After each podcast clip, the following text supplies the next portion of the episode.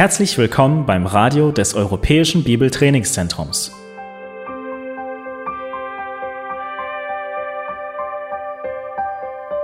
Unser Anliegen ist, dass der folgende Vortrag Sie zum Dienst für unseren Herrn Jesus Christus ermutigt.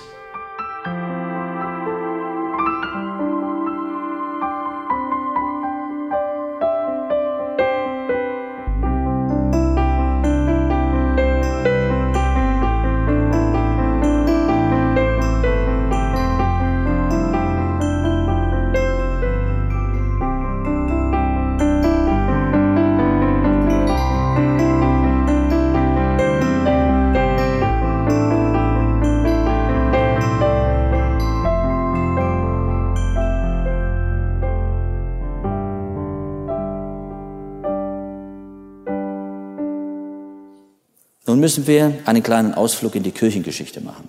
Mein dritter Punkt. Wie Evangelisation pragmatisch wurde. Um besser einordnen zu können, was da heute mit Evangelium geschieht und schon geschehen ist, wollen wir hier einige Ausschnitte über die Entwicklung der modernen Evangelisation beleuchten. Ich beziehe mich hier auch auf Inhalte aus einer Arbeit von Dr. Carsten Ernst, ich habe ihn persönlich kennengelernt vor vielen Jahren und er ist Kirchengeschichtler und da weiß ich, der hat gute Quellen und da kann ich mich drauf beziehen. Denn wir brauchen immer Quellen, wenn es um Kirchengeschichte geht. Zunächst sind wir hier ähm, mal vor zwei Namen hier, stehen wir vor zwei Namen, John Wesley und George Whitfield.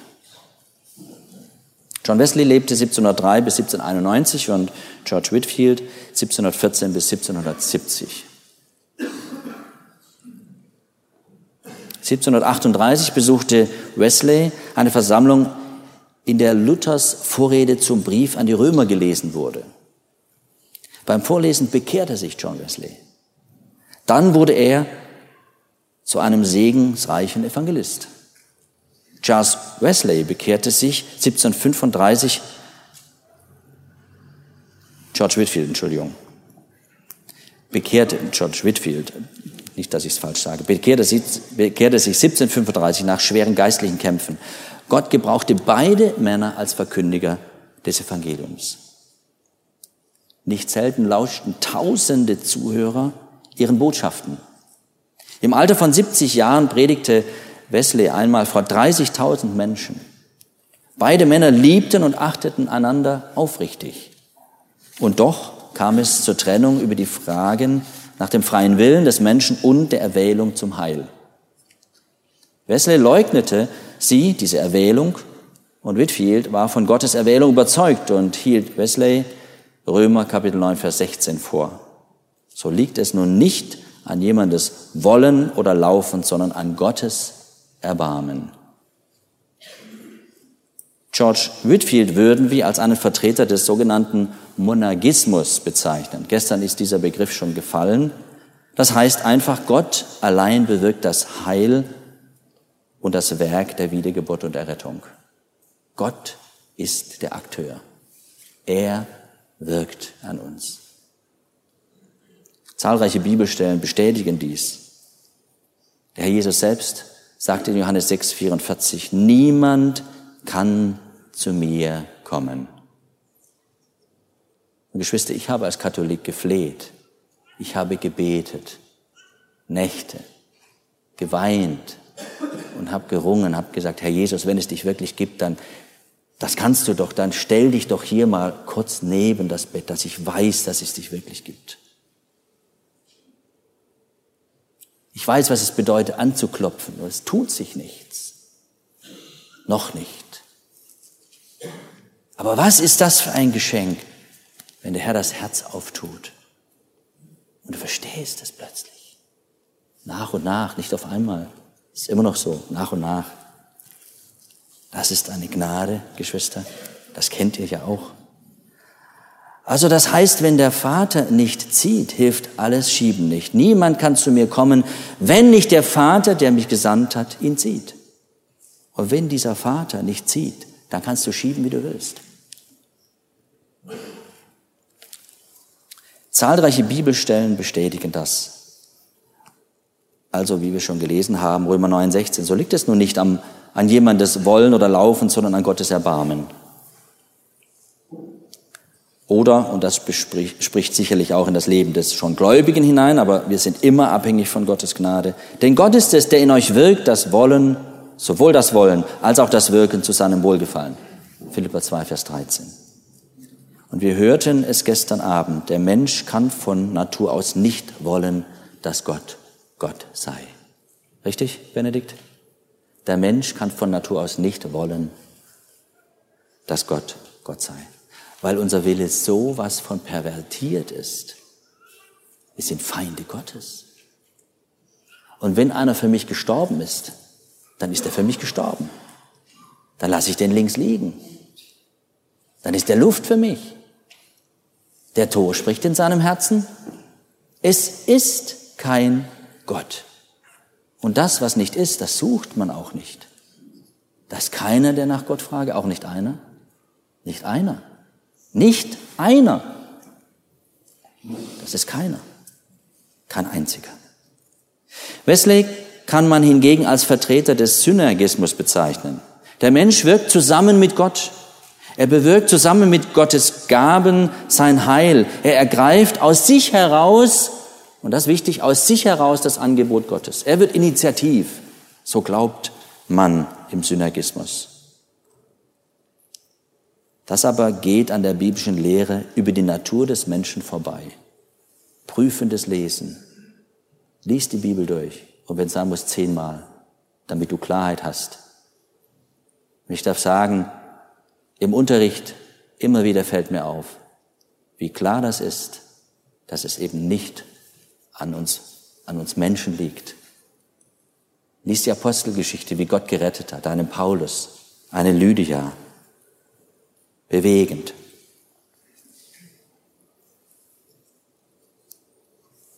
Wesley war auch überzeugt, dass ein Christ schon auf Erden einen Zustand der Sündlosigkeit erreichen könnte. Whitfield hielt mit einem klaren Nein dagegen. Nun, ein weiterer Mann ist hier wichtig, Charles Finney. 1792 bis 1875 lebte er. Er wurde nach seiner Bekehrung Evangelist und Erweckungsprediger. Rund zehn Jahre führte er Erweckungsfeldzüge Evangelistic Campaigns durch. 1835 ging er nach Ohio zum Oberlin College. Dort war er über zehn Jahre lang als Präsident dieser theologischen Ausbildung, Ausbildungsstätte tätig. Und was macht Finne so wichtig? Zuerst, er verwarf die Reformation. Und hier unterscheidet er sich von Wesley. Er war für ein anderes Evangelium. Und das war für ihn ein anderes Evangelium, das die Reformation praktisch neu auf den Leuchter stellte. Wenn man lehrte, dass der Mensch durch die Sünde völlig verdorben und Gott den Sünder allein aufgrund des Sühnetodes Christi rechtfertige, so hielt er das für falsch. Er verwarf, was die Reformation über die Rechtfertigung lehrt. Er entwickelte eine besondere Praxis der Evangelisation. Man kann hier auch sagen, er macht die menschliche Fähigkeit zum Dreh- und Angelpunkt seines Denkens. Die menschliche Fähigkeit. Die Rolle des Heiligen Geistes bei der Bekehrung und Wiedergeburt reduzierte er praktisch nur noch auf einen Anstoß, einen Impuls. Damit deutete er auch die Lehre über die Heiligung um.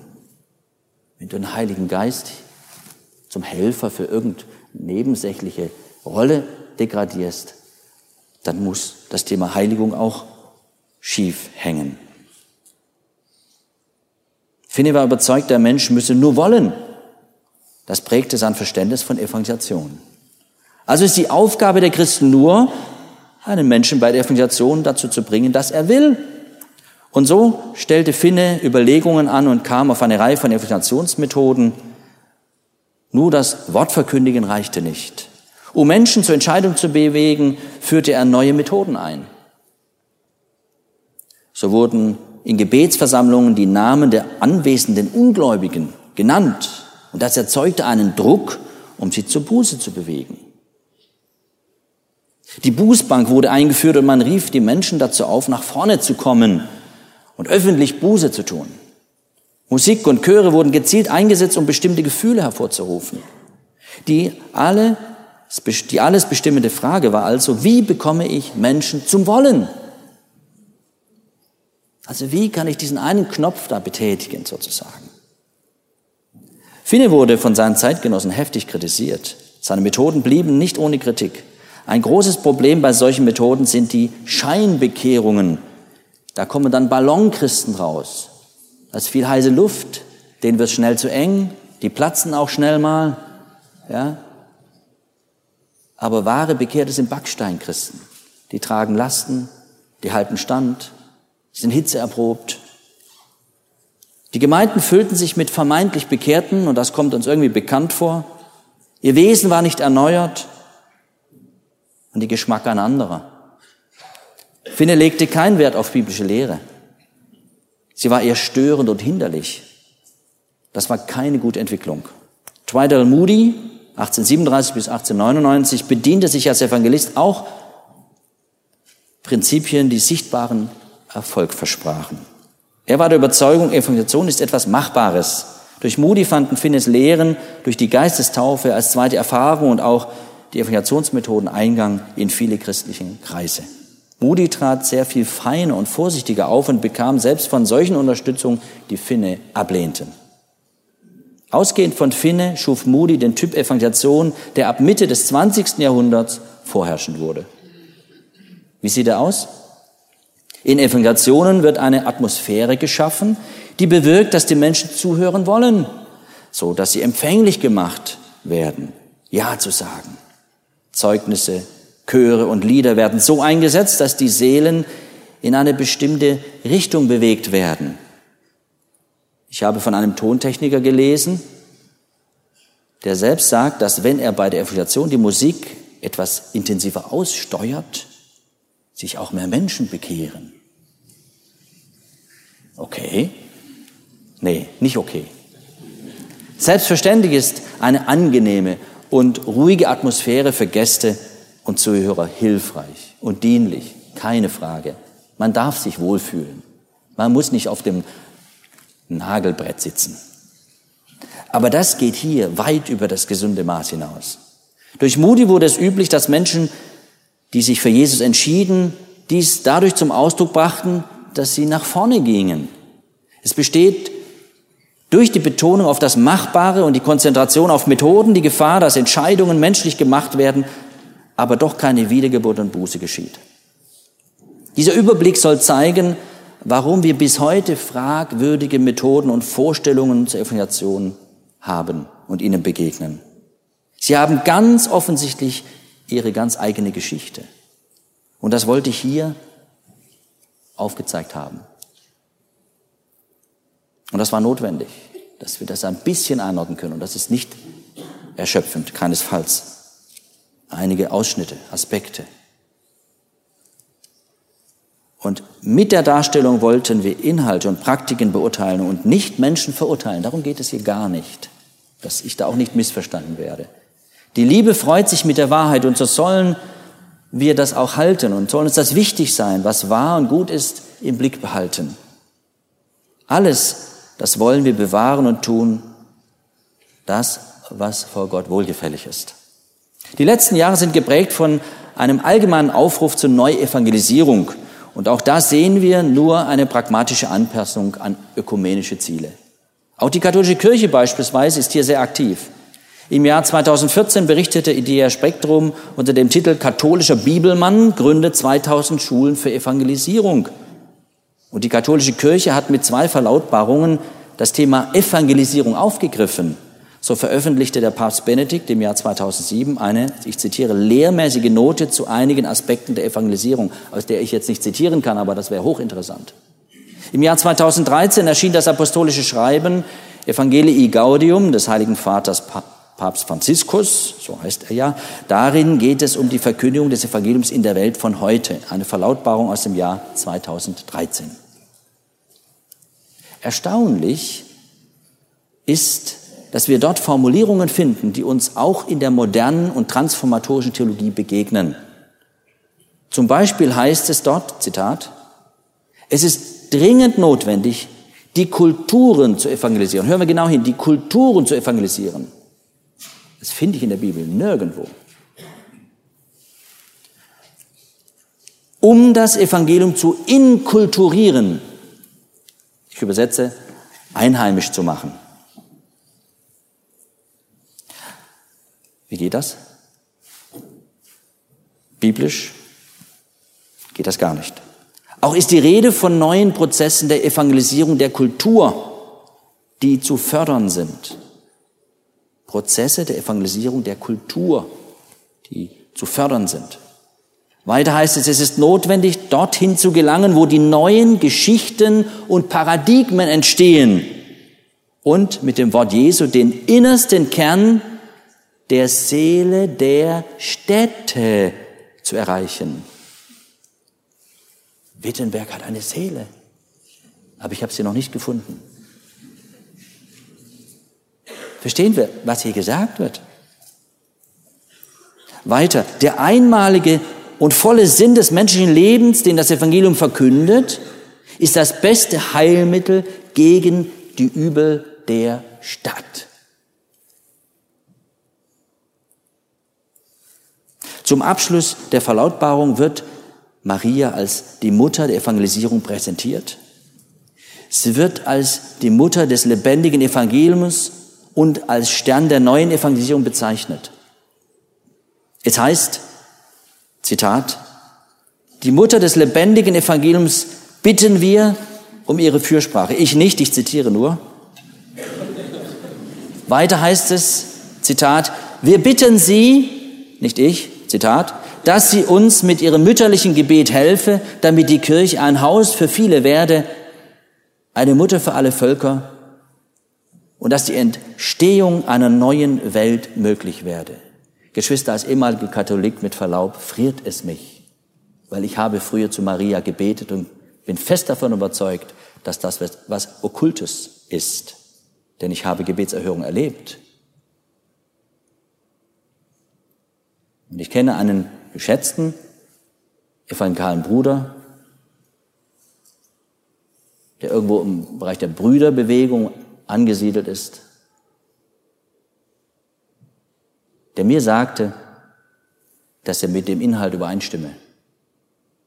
Ich war vom Schlag getroffen, als er das sagte. Und dann sagte ich, ja, und dann wollen wir uns auch noch dem Gebet von Maria anschließen zum Schluss. Dann war er etwas sprachlos, ich aber sowieso dann. Und das erschüttert mich. Und ich stehe hier nicht über meinen Brüdern, aber ich muss sagen, fragt Katholiken, wie Jesus Katholiken rettet und lernt daraus. Die Geschichte ist voll damit. Wir müssen beobachten, wie Gott Katholiken aus diesem Sumpf dieser Tradition errettet hat. Und was Gott ihnen im Herzen durch den Heiligen Geist offenbar gemacht hat, das ist nichts Außergewöhnliches, das ist einfach das, was in der Schrift steht. Das ist das Außergewöhnliche. Also da gibt es eine Unkenntnis, die, die ist unfassbar. Den Eindruck habe ich. Ich will, ich will unterstellen, dass es Unkenntnis ist. Im besten Sinne. Es gibt einen deutlichen Trend zu programmatischen Evangelisationen, auch im Rahmen einer zunehmend ökumenischen Zusammenarbeit. Hier kann und muss leider Pro Christ genannt werden. Pro Christ hat in der Vergangenheit nicht nur einzelne Mitglieder der römischen Kirche, sondern katholische Gemeinden zur gemeinsamen Evangelisation eingeladen. Das funktioniert nicht. Ich meine, dass da was geht, ist schon klar. Aber da geht auch was über Bord. Das ist ganz klar. Das Evangelium. Ich kam mit 18 Jahren durch das Bibellesen in einem katholischen Internat zum Glauben an den Herrn Jesus. Und bitte, es geht nicht um meine Person, aber es geht um das, was ich bezeugen muss im Angesicht des Herrn Jesus. Und damals hatte ich Gespräche mit dem damaligen Sekretär von Professor Walter Kasper, Dr. Johannes Kreitler. Ich sollte Rede und Antwort stehen, was mit mir passiert ist, weil ich plötzlich mit der Bibel durchs Internat lief und meine Entdeckungen preisgab.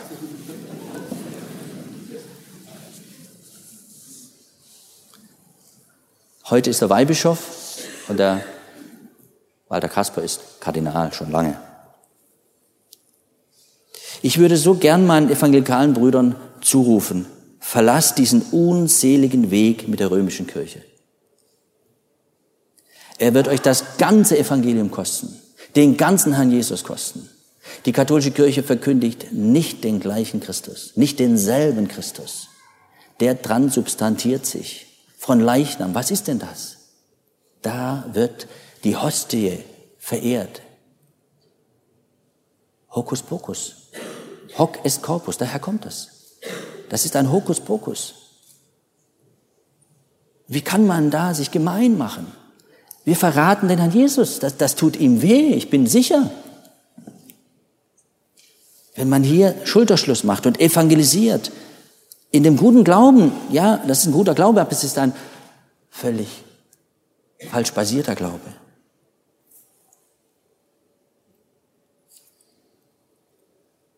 Nichts weniger als das, es kostet das ganze Evangelium. Ich selbst habe mich in jenem Gespräch, und das ist ein sympathischer Mann, der Johannes Kreitler, es ist menschlich ein feiner Mann, aber er denkt katholisch. Und ich habe mich in diesem Gespräch allein auf das Wort berufen, habe mich darauf berufen, habe gesagt, Gottes Wort ist nicht gebunden, sagt Paulus. Also mir erklärt hat, wie in der, mit der katholischen Kirche das ist mit Gottes Wort. In der katholischen Kirche ist nicht die Bibel Gottes Wort. Da muss man auch Begriffe klären. Ja? Da kommt die Bibel plus Apokryphen plus Tradition. Und als ich das gesagt habe und erklärte, wie ich glaube, sagte Eberhard, durch das, was du gesagt hast, bist du faktisch exkommuniziert. Du hast dich durch dein eigenes Bekenntnis exkommuniziert. Dann habe ich ihn gefragt, ja, war es das jetzt? Und sagt er, ja, das war es jetzt. Sag ich, gut, dann war es das jetzt. Aber das bedeutet nach Neuneros und anderen Quellen, ich war Anathema, verflucht. Und das ist für die Familie schwer, wenn man zwei Tanten hat, die Ordensschwestern sind. Wenn man einen Onkel hat, der in Stuttgart in der Konkathedrale damals Dekan war. Aber es geht ums Evangelium, um das Zeugnis.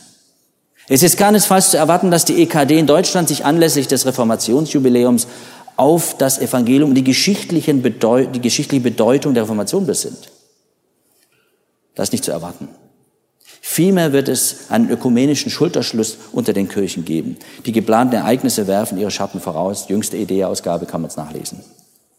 Diese Einblicke dürfen uns nicht zu überheblichen Kritikern machen. Und ich spreche gerne von meinen katholischen Freunden. Aber das System müssen wir mit aller Klarheit der Schrift überführen, kritisieren. Warum? Weil es darum geht, Geschwister. Es geht darum, wir stehen unter dem Wort. Das Wort ist unser Richter. Meiner und eines jeden Menschen. Es geht um das Evangelium. Das muss uns ins Gebet treiben. Deutschland braucht das Evangelium. Und schaut, das Bier ist den Deutschen wichtiger als das Evangelium. Darum kann man in diesem Jahr ja das 500. Jubiläum von was feiern? Das Reinheitsgebot. Aber es gab noch nie ein Reinheitsgebot fürs Evangelium. Auch wenn die Schrift das eigentlich empfehlen würde.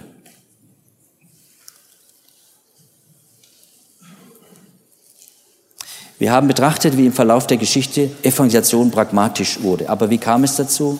Ich möchte zwei Gründe nennen. Das ist nicht erschöpfend. Die falsche Ansicht über den sündigen und verdorbenen Zustand des Menschen. Da gibt es unterschiedliche Auffassungen. Die katholische Kirche hat eine synergistische Auffassung. Und die Überheblichkeit im Umgang mit Gottes autoritativem Wort. Autoritativ bedeutet sich auf wahre, auf echte Autorität beziehend, gründend. Und das Wort Gottes ist allein autoritativ weil es Gottes Wort ist. Und das wird so nicht respektiert. Der postmoderne Evangelismus bezieht seine Autorität hinsichtlich der Verkündigung keinesfalls aus der Heiligen Schrift. Die Bibel wird zum Ideengeber degradiert. Man predigt nicht mehr das Wort, sondern über das Wort im besten Falle. Man garniert eigene Weisheit und Gedanken mit, einig, mit ein wenig biblischer Würze, ein wenig Petersilie aus Petrus, ein wenig Johanniskraut, aus Johannes und etwas Koriander aus Korinther. Aber man hat eine ganz eigene Suppe gebacken oder gekocht, sagt man. Wir erkennen deutlich, dass bei manchen Christen theologisch scheinbar alles möglich ist. Wie geht das? Stell dir ein Koordinatensystem aus der Mathematik vor. Lange her vielleicht, aber x1, x2, x3 oder xyz, wie auch immer. Ja, ja ihr wisst, was ich meine, hoffe ich. Ja, okay.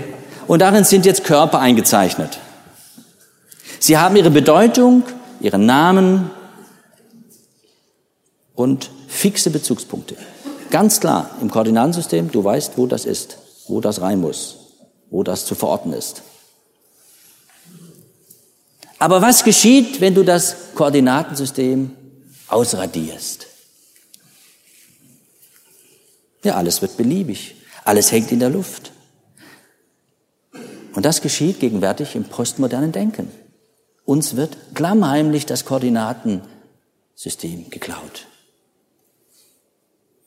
Die Schrift als Autorität genommen. Wir lassen sie uns nicht nehmen, aber das passiert im Denken. Der Bezugsrahmen des Wortes Gottes wird aufgelöst. Wahrheit ist relativ. Ja, alles wird relativiert. Hermeneutik wird so zum Spiel ohne Grenzen. Ich halte Folgendes fest. Unbiblische Evangelisation führt zur Verkündigung eines falschen Evangeliums. Die Verkündigung des biblischen Evangeliums führt zu bibeltreuer Evangelisation. Der Weise handelt nach der Richtschnur von richtig und falsch und fragt nach Wahrhaftigkeit. Der Pragmatiker handelt nach der Richtschnur von günstig und ungünstig und fragt nach Machbarkeit. Der Weise achtet auf die Qualität und Beständigkeit seines Tuns. Der Pragmatiker achtet stattdessen mehr auf die Quantität und den Erfolg seines Handelns. Weisheit ist werteorientiert, Pragmatik ist erfolgsorientiert. Weisheit sucht die Ehre und Furcht bei Gott, Frucht bei Gott. Pragmatik sucht Ehre und Erfolg bei den Menschen. Jesus sagte, wie könnt ihr glauben, die Ehre voneinander nehmt und die Ehre, die von dem alleinigen Gott ist, nicht sucht. Wenn wir Menschen ehren wollen, korrumpieren wir unseren Glauben Schritt für Schritt. Christliche Pragmatiker neigen zur Menschenfurcht, Erfolgsdenken Kompromissen und Anpassungen an die Diesseitigkeit. Weise Christen widerstehen der Versuchung zur Pragmatik und sind wie Paulus gesunde Pneumatiker. So, jetzt will ich Gas geben, ihr Lieben. Viertens, wie Evangelisation paulinisch bleibt. Und ich bin dankbar, dass die Vorträge, die wir schon gehört haben, das untermauern. Es geht um das Evangelium und Christus. Wir sahen bereits, wie Paulus das Evangelium verkündigte. Und seitdem Gott sich gegenüber uns Menschen offenbarte, steht Satan, die alte Schlange, zur Stelle. Er greift das Wort Gottes an. Er hasst das Evangelium und den Retter Jesus Christus. Die Listen des Teufels sind bekannt. Eine Abschaffung des Evangeliums wäre eine Torheit des Begriffs Evangelium. Die Umdeutung des Evangeliums dagegen eine geniale List. Und Satan bietet alle Mittel dazu auf, damit die Menschen an ein anderes Evangelium und einen anderen Jesus glauben.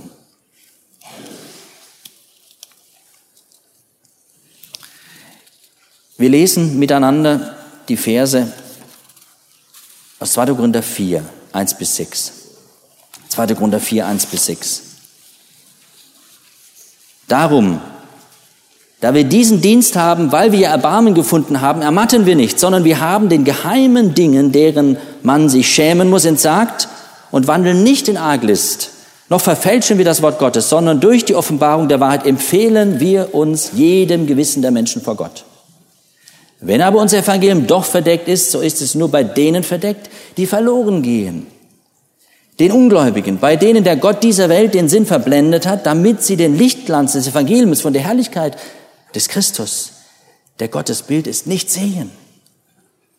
Denn wir predigen nicht uns selbst, sondern Christus Jesus als Herrn, christozentrisch. Uns aber als eure Sklaven um Jesu willen. Denn Gott, der gesagt hat, aus Finsternis wird Licht leuchten, er ist es, der in unseren Herzen aufgeleuchtet ist zum Lichtglanz der Erkenntnis der Herrlichkeit Gottes im Angesicht Jesu Christi. Gewaltige Verse. Paulus Ethik der Verkündigung entfaltet sich hier. Ich will es kurz subsumieren, zusammenfassen. Seine Negation im Dienst. Er negiert etwas. Keine heimlichen, schändlichen Dinge. Keine Arglist. Keine Verfälschung des Wortes Gottes. Kommt nicht in Frage. Das ist eine Negation. Ich muss wissen, was ich nicht soll, was ich nicht will, was ich nicht darf. Seine Position in der Verkündigung, Offenbarung der Wahrheit. Im Hinblick auf das menschliche Gewissen, es ist das Gewissen gefragt, nicht das Gefühl. Ich konfrontiere den Menschen mit moralischen Maßstäben, mit dem Gesetz. Darin erkennt er, wer er ist vor Gott. Im Hinblick auf Gott predigt man. Vor Gott. Es geht um ihn. Ein weiteres, seine Einsicht in die Verblendung mancher Menschen. Das ist eine Tatsache. Das ist schwer für uns zu verstehen, dass manche Menschen es einfach vermeintlich oder wirklich nicht kapieren. Aber es ist nicht eine Sache des Verstandes, eine Frage des Herzens. Und Gott muss das Herz auftun. Und hier heißt es, dass bei einigen eben Verblendung da ist. Den Ungläubigen, bei denen der Gott dieser Welt, also Satan, den Sinn verblendet hat, damit sie nicht, damit sie den Lichtglanz des Evangeliums von der Herrlichkeit des Christus, der Gottesbildes nicht sehen. Und solche gehen verloren. Das ist unsäglich ernst. Aber da muss Gott wirken. Da muss Gott Gnade und Licht schenken. Das machen wir nicht. Wir predigen und überlassen das Wort Gott. Sein Predigtinhalt, Vers 5, nicht sich selbst predigen. Nur Christus als Herrn predigen, als Diener, als Sklave predigen. Ich habe einen Dienst zu verrichten als Evangelist, als Verkündiger. Und ich meine nicht, ja, hier die professionellen Evangelisten. Jeder von uns ist ein Zeuge Jesu und kann das Evangelium weitergeben, soll es weitergeben. Und seine Erfahrung in Vers 6, Gottes Wort muss wirken. Gottes Wort muss wirken. Christus macht Herzen hell. Gott schenkt Erkenntnis seiner Herrlichkeit. Er macht das. Was ist das doch schön, wenn in der Dunkelheit Licht entsteht. Unser Herz ist finster. Und es bleibt so lange finster, bis Gott sein Licht anzündet, bis er in uns Einkehr hält. Aus diesem Text wird deutlich, dass nicht jede Art von Inhalt und Methodik am Evangelium oder dem Evangelium angemessen ist. Es war nicht Paulus Art, die Menschen durch Wertschätzung und anerkennende Worte geschmeidig zu machen. Paulus predigte sowohl, weil er den Schrecken des Herrn kannte, als auch weil ihn die Liebe Christi drängte. Und die Wahrheit zu verkündigen bedeutet, den Menschen zu lieben. Lassen wir uns das nicht anders vorgaukeln. Wir orientieren uns an Gottes kraftvollem Wort, das den Sünder im Herzen zu erreichen vermag und vertrauen auf Gottes Wirken. Schließlich und endlich wie das Evangelium triumphiert. Gott ist überzeugt von der überragenden Qualität seines Wortes. Es ist Hammer, Feuer, lebendig, wirksam. Unser Umgang mit dem Evangelium zeigt, welchen Wert es in unseren Augen hat. Es ist reines Gold. Es muss nicht verbessert oder veredelt werden. Es ist summa summarum. Wäre das Evangelium eine Promotionsarbeit, wie würdest du es benoten? Es hätte nicht nur ein Magna cum laude, das heißt ein sehr gut verdient. Das Evangelium Gottes hat die höchstmögliche Note verdient. Summa cum laude. Es ist eine Schöpfung Gottes, darum sehr gut mit Auszeichnung, denn das heißt das. Summa cum laude.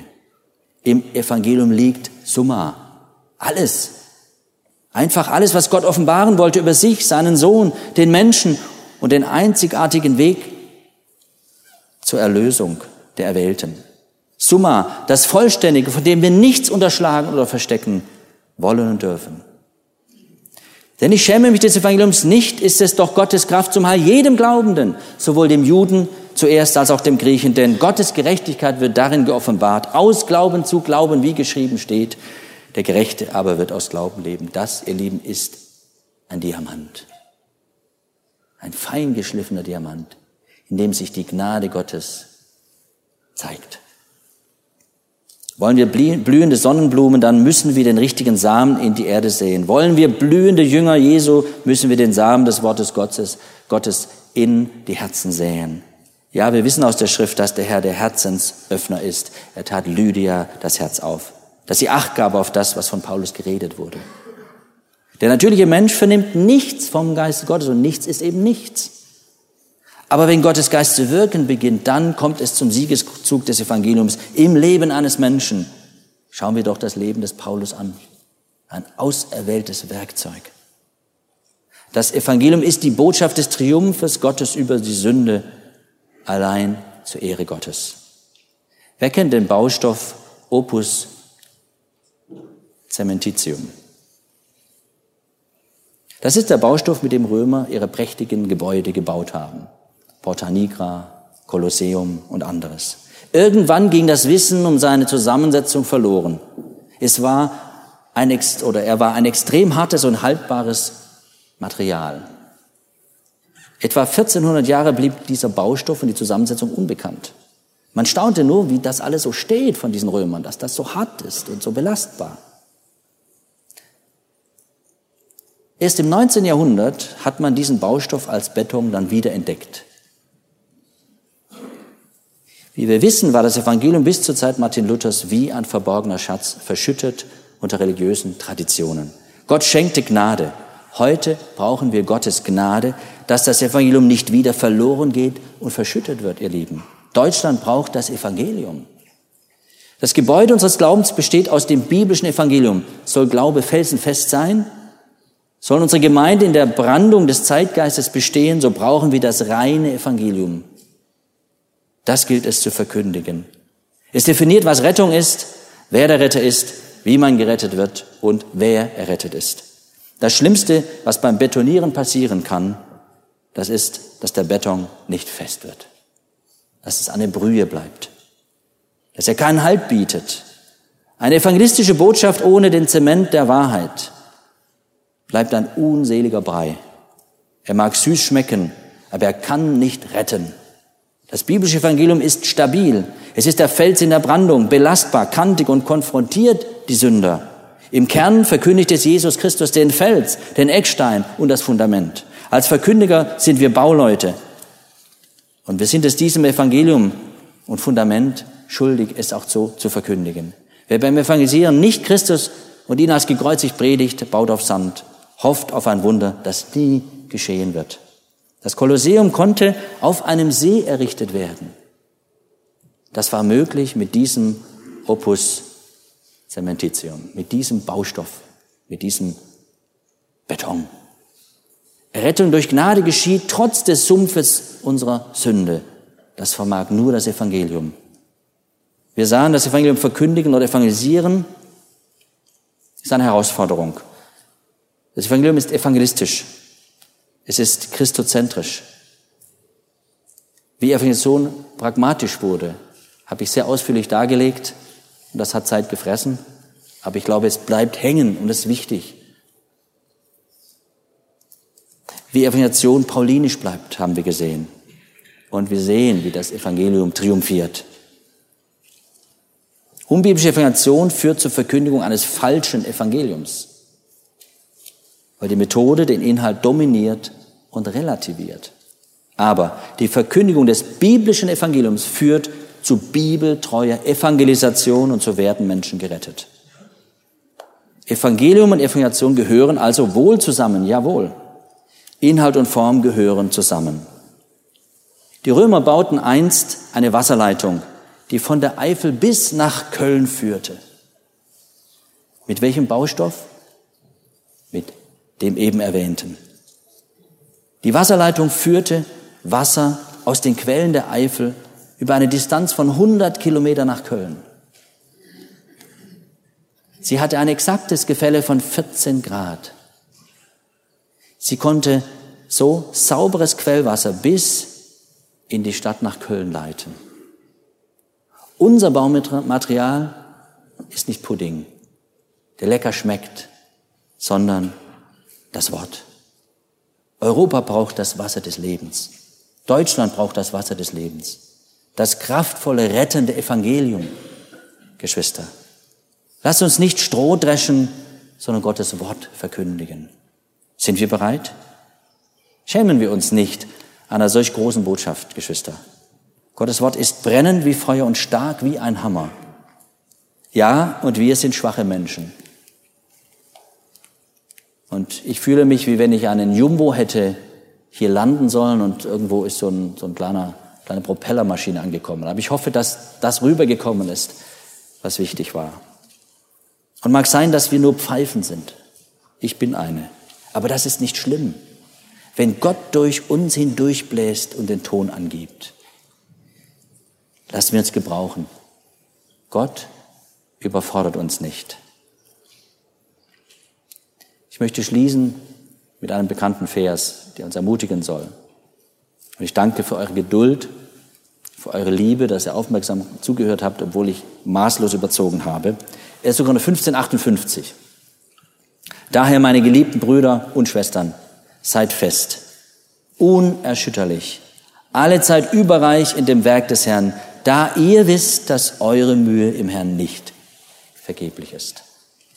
In unseren Herzen Frucht wirken, dass das Wort läuft und verherrlicht wird, dass wir begreifen, was du uns zu sagen hast und dass wir gehorsame Jünger sind, dass deine Zeugen an unserem Platz das tun, voller Liebe, voller Hingabe.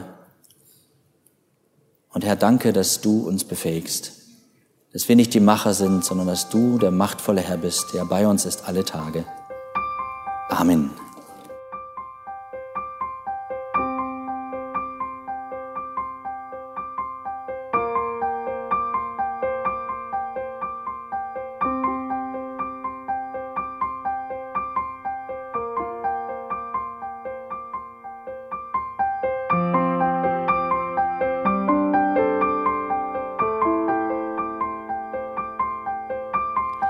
Alle Vorträge unseres Programms, Bücher, DVDs und vieles mehr können Sie bei uns unter www.shop.ebtc.org erhalten.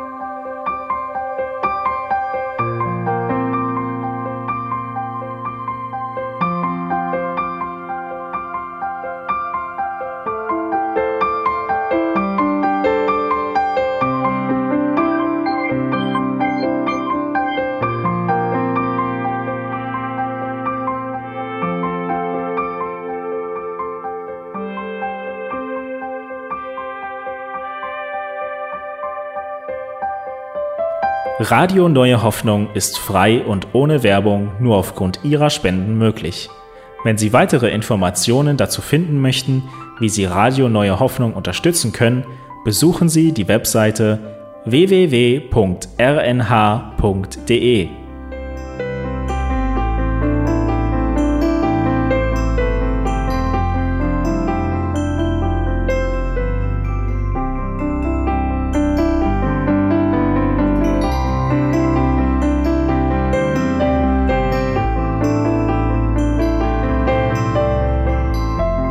Sendezeiten des EBTCs sind Montag, Mittwoch, Freitag und Samstag jeweils von 10 bis 11 Uhr.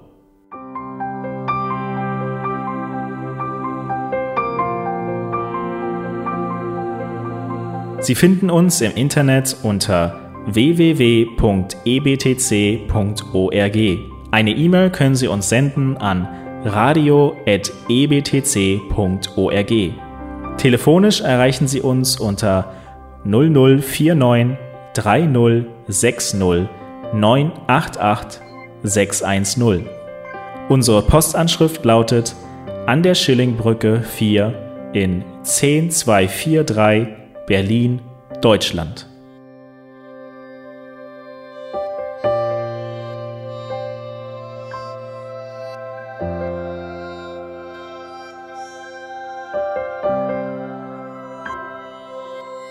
Auf Wiederhören und bis zum nächsten Mal beim EBTC Radio.